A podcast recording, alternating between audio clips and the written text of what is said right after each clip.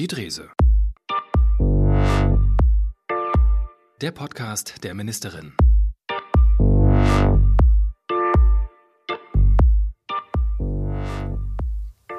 Genau, da sind wir wieder. Der Podcast der Ministerin für Soziales, Gesundheit und Sport, Stefanie Drese. Und wie immer mit Jan Farklas. Genau, Folge 10 inzwischen. Wir sind, Wahnsinn. Ja, wir sind zweistellig. Wir sind zweistellig, nach einer kurzen Sommerpause jetzt äh, zurück und mit ja, einer Menge Themen im Gepäck. Ja. Äh, wir wollen sprechen über deine dreiwöchige Sommertour. Mhm. Die ist jetzt ja schon wieder Geschichte, war aber doch ziemlich intensiv. Äh, reißen das Thema Krankenhausreform an, äh, sprechen über die Warnow-Klinik äh, Bützow, die bevorstehende Informationstour zum Thema Krankenhausreform. Das äh, ist ein Thema, natürlich wollen wir nochmal die Inklusionssiegel-WM in Rostock einmal auswerten. Und dann ganz zum Schluss kommt noch wie immer der gemütliche Teil. Ne? Entweder ne? oder, ne? Ja, ja, ja, das nennst du gemütlich. Es ist, es ist für mich sehr gemütlich, für dich. Toll. Es ist genau das Gegenteil. Trotzdem eine Einstiegsfrage, die sich jetzt viele stellen. Steffi, kommst du gut erholt aus diesen Sommerferien? Ja, ich habe tatsächlich ja ein paar Tage Urlaub gehabt äh, mit meiner Familie, wir sind aber nicht verreist. Wir hatten hier eine ganze Menge zu tun und bin dann ja gleich gestartet in die Sommertour. An den, äh, in den drei Wochen standen 25 verschiedene Stationen an. Das ist schon äh, etwas, was ich sehr gern mag und äh, gern mache und deswegen ist der Sommer auch erfolgreich gewesen. Genau wie die Sommertour, würde ich jedenfalls mal behaupten. Du hast schon gesagt, 25 Termine äh, in, den drei Wochen, an einem Tag sogar fünf Termine in, in Vorpommern. Wer plant sowas eigentlich? Ja, naja. ja Jan Farklas heißt so. der. das geht so nicht nochmal, glaube ich. Aber hat ja alles funktioniert. Ähm, war eine ziemlich spannende Mixtur so insgesamt. Du warst in Arztpraxen, du warst sogar im Gefängnis freiwillig in einem Tanzstudio, äh, Krankenhäuser hast du besucht, soziale Einrichtungen und so weiter. Die Virenforschungsinstitut auf der Insel Riems, das war sehr, sehr spannend. spannend. Ja. Mhm. Dich hat da auf, dem, auf der Insel eine Mücke gestochen. Mir ist aber nichts passiert. Na, warte. du warst in Sportvereinen, du hast äh, Blut gespendet und so weiter und so weiter. War eine Menge los, viele verschiedene ja. Themen angerissen. Äh, wir wollen ein, zwei, drei davon noch mal hervorheben legen los mit dem äh, Besuch der Kita in äh, Pinnow. Da ging es ja um das Thema Hautkrebs. Da wurden die Kinder geschult, wie sie das eben äh, richtig, also eine Schulung für die, für die äh, Kita-Kinder zum Thema Hautkrebs äh, wie, äh, schilder nochmal die Eindrücke, wie war das für dich vor Ort? Ja, da sind nicht nur die Kinder geschult worden äh, und, und sensibilisiert worden dafür, dass man in der Sonne eben sich was auf den Kopf setzt, äh, vorher eincremt, im Schatten spielt und so weiter, sondern die Kita selber hat eine Fortbildung äh, mitgemacht und nochmal ganz kritisch geguckt, wie ist der Ablauf im, im Sommer bei dem Thema äh, Sonnenschutz, ähm, haben über, also die haben wunderschöne ähm, große Bäume da, haben aber nochmal das ein oder andere Sonnensegel an einer Stelle, wo sich die Kinder häufig aufhalten, aufgestellt und bekommen dafür auch ein Zertifikat, das sie alle zwei Jahre wiederholen äh, müssen. Ich bin also sehr beeindruckt, wie aufgeschlossen man dort dem Thema äh, Krebsprävention bei Kindern schon ist. Und mir ist ein Satz in Erinnerung geblieben, jeder Sonnenbrand im Kindesalter erhöht also signifikant im äh, Jahre später als Erwachsener das Risiko an schwarzem oder weißem Hautkrebs zu erkranken. Und deswegen gab es auch Infoveranstaltungen für die Eltern, also wirklich ein, ein insgesamt ganz wichtiges Thema, aber durch die Krebsgesellschaft MV auch wirklich gut begleitet. Auch medial gut begleitet, habe ich gesehen. Als ich im Urlaub war und Sonnencreme benutzt habe, sah ich in der Zeitung, dass du da warst. Genau, und dass man Sonnencreme benutzen muss, ja. Äh, du warst in Dasso, ähm, hast eine Haut, äh, Hausarztpraxis auf dem Land besucht. Stichwort äh, Praxisnachfolge, das ist ja auch nicht überall äh, möglich. Wie hast du das da erlebt in der Praxis? Ja, ein ganz äh, tolles Team, das da in das so äh, arbeitet. Die Hausärztin, die mich ähm, in ihren Arbeitsalltag da mitgenommen hat, hat mich sehr beeindruckt. Ähm, ich glaube, Hausärzte müssen ja immer noch mal so eine ganz besondere Nähe zu ihren Patientinnen und Patienten entwickeln. Ähm, und ja, ihre Beschreibung, äh, mit welchen Sorgen und, und Nöten neben dem medizinischen äh, die Patienten auch noch zu ihr kommen. Sie wohnt äh, dort auch vor Ort.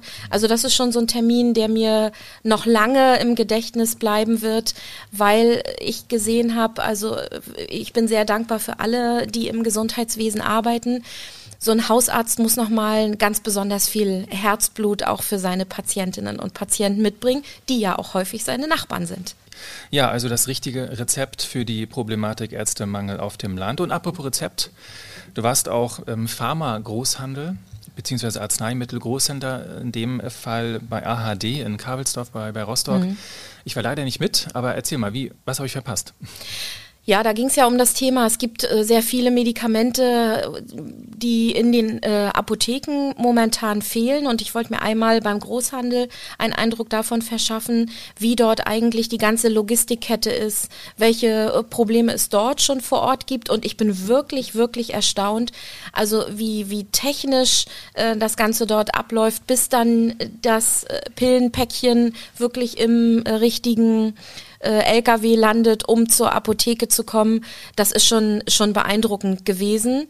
Ähm, es gibt gar nicht so viele Großhändler in Mecklenburg-Vorpommern und wenn die dann eben eine Lieferung bekommen von einem Medikament, das gerade sehr stark nachgefragt wird, welcher Druck dann damit auch äh, im Zusammenhang ist. Also eine, eine, sehr, eine sehr interessante Veranstaltung und das ist ja ein bisschen das, was ich während der Sommertour erreichen möchte ich möchte die Dinge, die wir das ganze Jahr besprechen, eben nicht nur am grünen Tisch entscheiden, sondern auch vor Ort mit den Leuten in der Praxis ins Gespräch kommen.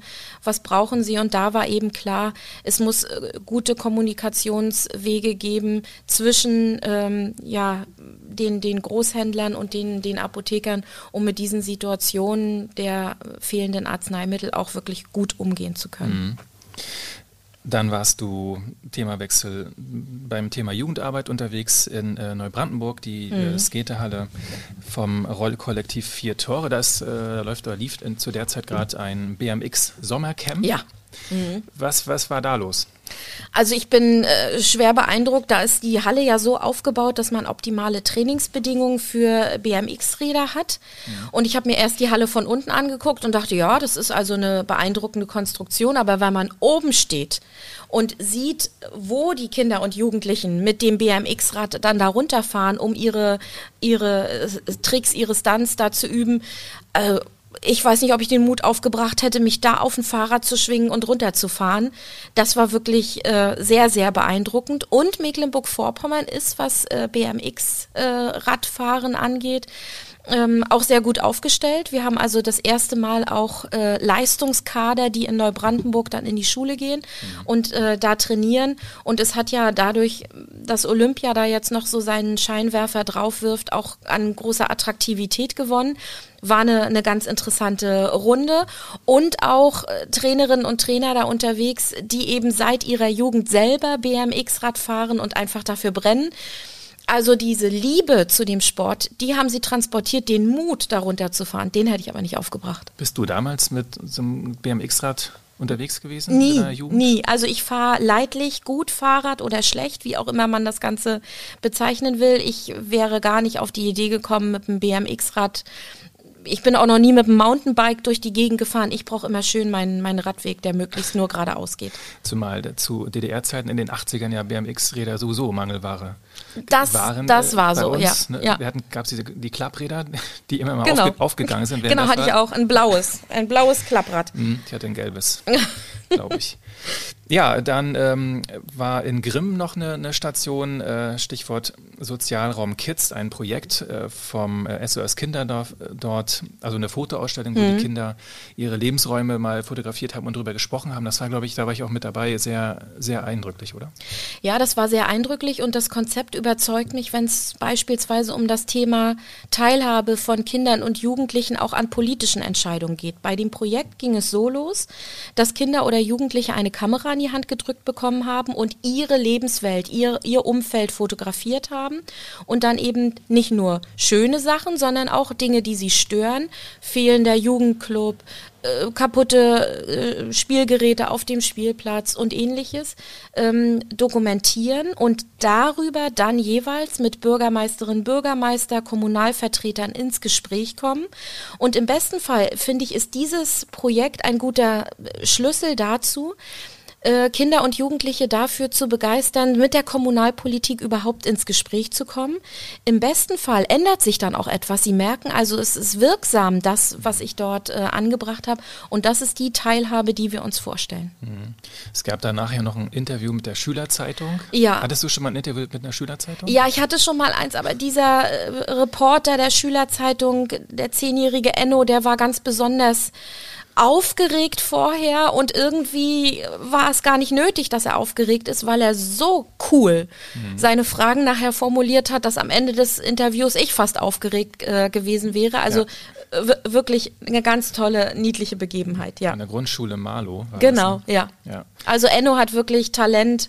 Falls das jetzt jemand hört und Enno kennt, bitte unterstützt ihn weiter darin, auch Journalist zu werden. Er hat es schon drauf gehabt. Also er hat gesagt, ich habe drei Fragen, hat dann aber vier gestellt. Genau. So, so macht man das. Ne? Ähm, ja, genau, so Best of Sommertour, das wird es auch nochmal als Bildershow bei uns äh, geben, dass Sie sich das alles nochmal angucken können, wo die Ministerin so war, so ein, so ein Best-of. Ja, da waren ganz ja, viele tolle genau, spannende Sachen. Themen. Eigentlich alles, was so im, im äh, Ministerium auch inhaltlich äh, das Jahr über uns beschäftigt, also angefangen von, von Hubschraubern der Luftrettung bis zu kleinen Krankenhäusern, Fachkliniken, ja. Arztpraxen. Also Sie, Sie, sehen ja an dieser kleinen Auswahl schon, das war wirklich ähm, eine ganz, ganz spannende Tour. Und vielen Dank nochmal an alle, die auch äh, bereit waren, mit mir da so in intensive Gespräche zu gehen. Hm. Okay, intensive Gespräche werden auch in Sachen Krankenhausreform geführt. Ja. Kommen wir zum nächsten Thema. Die Krankenhausreform ist, äh, wird also quasi auf den Weg gebracht. Man ist sich grundsätzlich einig. Bund und Länder haben sich auf Eckpunkte äh, verständigt. Mhm. Ähm, und jetzt in diesem Sommer äh, soll ja ein Gesetzentwurf erarbeitet werden. Das stimmt, richtig? Das stimmt. Das stimmt. Ja. Und das Ziel ist halt, dass die Reform dann zum 1. Januar 2024 in Kraft tritt. Ja, also das Wort Sommerpause, das täuscht ja immer ein bisschen. Also es gibt eine parlamentarische Sommerpause, das heißt im Sommer in den Sommerferien finden keine Landtagssitzungen statt. Wir haben hier sehr intensiv an diesem äh, Gesetzentwurf gemeinsam mit Baden-Württemberg, Nordrhein-Westfalen, Hamburg und eben dem äh, Bund zusammengearbeitet. Diese Eckpunkte, die Mitte Juli erarbeitet wurden, immer mehr verfeinert, sodass das Ganze dann in einem Gesetzentwurf äh, münden soll. Und meine Aufgabe ist dabei, mit den ostdeutschen Bundesländern Kontakt zu halten, über den Fortgang dieses äh, Gesetzes zu informieren und dann auch deren ähm, Fragen, Problemstellungen, Stellungnahmen immer mitzunehmen und Richtung Bund zu transportieren.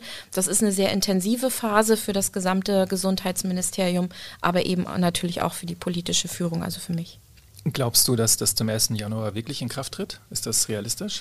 Also wir müssen sehr viele Detailfragen klären. Im Moment, momentan ist der Zeitplan so und es ist auch realistisch. Hm. Ich würde allerdings, je mehr wir da in die Detailsachen äh, eingehen, sagen, wenn es 14 Tage später wird oder zwei Monate später, wäre das für mich kein, kein äh, Beinbruch. Hauptsache, wir haben die Dinge, die für eine Krankenhausreform ja notwendig sind und in die Krankenhäuser und Krankenhausplanung der nächsten Jahre sehr tiefgreifend eingreifen werden, gut besprochen. Also von daher, ja, das sieht alles noch ganz gut aus für den Zeitplan. Ist jetzt aber kein äh, Argument fürs Gelingen oder Nicht-Gelingen der Reform. Mhm damit auch alle wissen, wie der Stand ist hier im Land, also auch die, die in dem Bereich arbeiten. Bist mhm. du jetzt äh, demnächst unterwegs ähm, auf einer ja, Rundreise oder Roadshow, könnte man vielleicht mal sagen? Mhm. Also Infoveranstaltungen in den großen Planungsregionen des Landes. Mhm. Was versprichst du dir davon?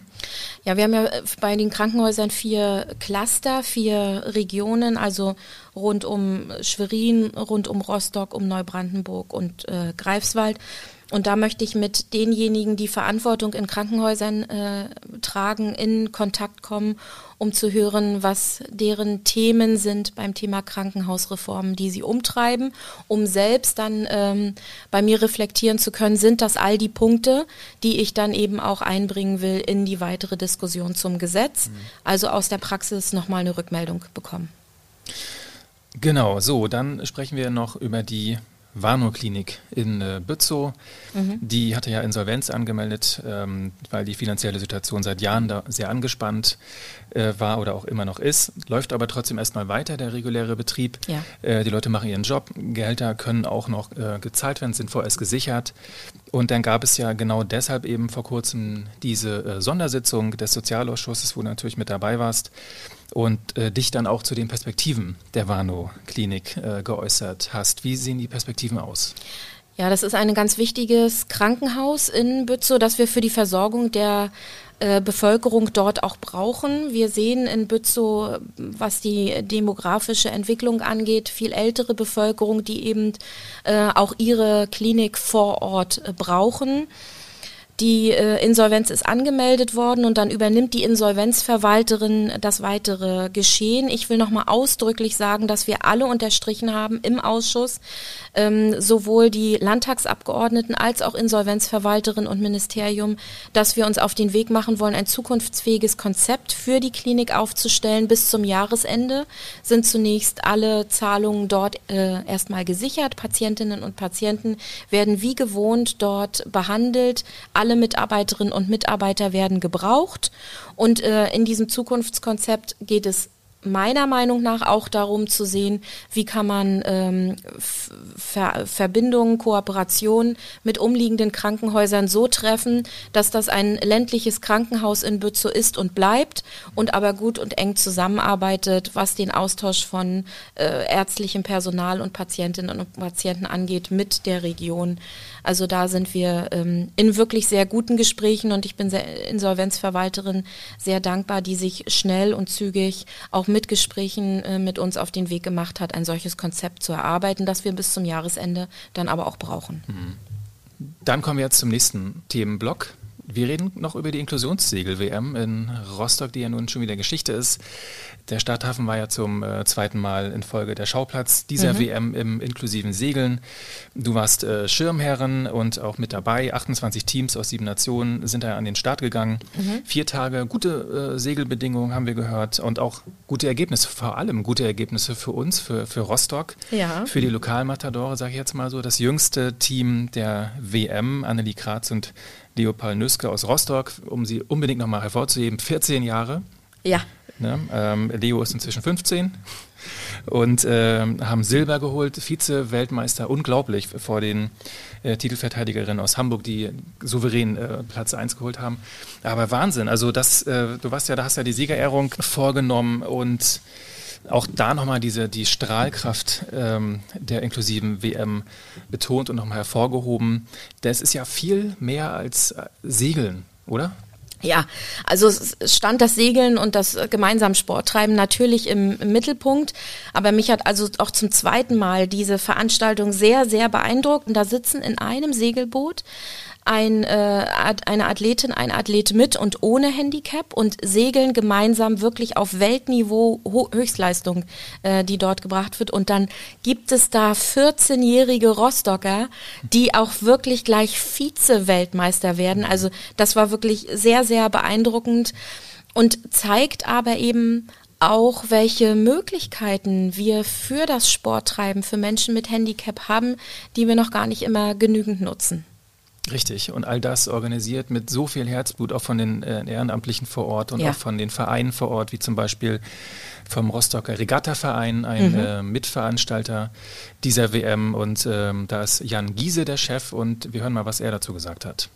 Segeln ist auf einer Seite sehr gut geeignet, weil man hat natürlich aufwendiges Material, das muss man zugeben. Aber auf der anderen Seite kann man das Material so herrichten, dass jede Person, egal welches Handicap, ähm, das Segelboot nutzen kann. Das ist eigentlich das Schöne am Segeln. Und theoretisch ist es so, es kann ein Nichtbehinderter gegen einen Behinderten segeln. Und es würde nicht auffallen. Ja, ein Jan, ein Wort. er bringt es auf den Punkt, oder? Ja, das ist äh, in Rostock wirklich jetzt ein ganz toller Impuls. Die Segelvereine dort vor Ort haben jetzt ein Segelboot äh, zur Verfügung, das also technisch so ausgerüstet ist, dass, so wie Jan Giese das sagt, auch ein äh, Mensch mit Handicap genauso mitsegeln kann oder segeln kann wie jemand ohne Handicap. Und das wünsche ich mir für die, für die Zukunft, auch für die Vereine im Land, dass sie diesen Impuls mitnehmen. Wir brauchen keine extra inklusiven Vereine oder Vereine, Vereine nur für Menschen mit einer Behinderung, sondern jeder Verein kann mit einem Trainer, einer Trainerin auch Sportmöglichkeiten für Athletinnen und Athleten, für Interessierte mit Handicap anbieten. Trainerinnen und Trainer sind Trainerinnen und Trainer, die mutig sein sollten, eben auch ähm, Menschen mit Handicap da zu unterstützen. Und das werden die Segler in, in Rostock tun. Also ich finde, es ist auch nach dieser Segel-WM etwas ganz Nachhaltiges, etwas Schönes, was da in Rostock entsteht und gemeinsam gelebt wird. Rostock ist ja eine der äh, sogenannten Host Towns der äh, äh Special äh, Olympics äh, gewesen, die in Berlin ja in diesem Sommer stattgefunden haben. Und da sieht man, wie sehr sehr dort, äh, ich sag mal, die Behindertenhilfe und die Zivilgesellschaft zusammenarbeiten und was beim Sport auch alles möglich ist. Also so wie bei ganz vielen anderen Themen ist Sport da in Rostock der Vorreiter. So sieht's aus. Aber wir sind noch nicht fertig. Jetzt kommt ja, der Sport für mich, der Denksport. Ja. Es kommt noch ein, ähm, ganz, eine ganz wichtige Rubrik. Entweder oder. So heißt sie. Und äh, du weißt wie immer überhaupt nicht, worum es geht. Nein. Wir haben hinter den Kulissen uns wieder mal äh, den Kopf zerbrochen. Was könnte man diesmal fieses fragen? Ich leg einfach los. Na los. Achtung. Special Olympics oder Paralympics? da ich ja bekennende Goalball, äh, also bekennender Goalball-Fan bin, Paralympics. Ich hoffe allerdings, dass also die Special Olympics auch eine Wiederholung in Deutschland finden. Billard oder BMX? habe ich beides ja mir angeguckt während der Sommertour. Ja. Also BMX, ich habe es vorhin ja schon beschrieben, von dieser, dieser Rampe da runter zu fahren, das kostet starke Nerven und ganz viel Mut. Deswegen ist für mich Billard geeigneter. Mhm, okay. Du warst beim Landeszootag ja auch ja. mitten im Gehege, deshalb die Frage Humboldt-Pinguin oder Jack Russell Terrier? Ich habe ja so einen süßen Jack Russell Terrier zu Hause, also natürlich Jack Russell Terrier, aber ich muss mal sagen, bei diesen Humboldt-Pinguinen die Fütterung, das wird mir lange in Erinnerung bleiben. Da gibt's also ein paar, die nur so ein, zwei Fische äh, wollten und ganz gefräßige Pinguine. Erinnert mich auch ein bisschen an den gefräßigen Jack Russell Terrier, den ich zu Hause habe. So, nochmal Stichwort Sommertour. JVA Waldeck oder JVA Bützow? das ist ja eine, eine ganz fiese Frage, allerdings für die Sozialministerin ja nicht ganz so verfänglich wie für die Justizministerin. Das hat mich schon sehr beeindruckt da in, in Waldeck und das Team, das dort eben an dem Thema Resozialisierung arbeitet, ist auch sehr intensiv dabei. Trotzdem würde ich sagen, JVA Bützow, allein dieses historische Gebäude ist schon beeindruckend. CSD, also Christopher Street Day, oder CDS, Chef der Staatskanzlei. CSD, eindeutig. Schnell weiter. Drei Viertel oder Viertel vor? Ich bin tatsächlich die Viertel vor äh, Uhrzeitansagerin, obwohl ich im Osten aufgewachsen bin. Meine Mutter ist fast verzweifelt bei mir die Uhrzeit beibringen und ich habe das nicht kapiert. Was für ein Dreiviertel? Dreiviertel einer Stunde, Dreiviertel einer Torte und irgendwann hat sie aufgegeben und hat gesagt, ach was, dann sag Viertel vor und Viertel nach und das ist so geblieben. Gesundheitskiosk oder Späti an der Ecke? der Gesundheitskiosk habe ich mir auch in der Sommertour angeguckt, ist ja. in äh, Neubrandenburg der erste eröffnet worden.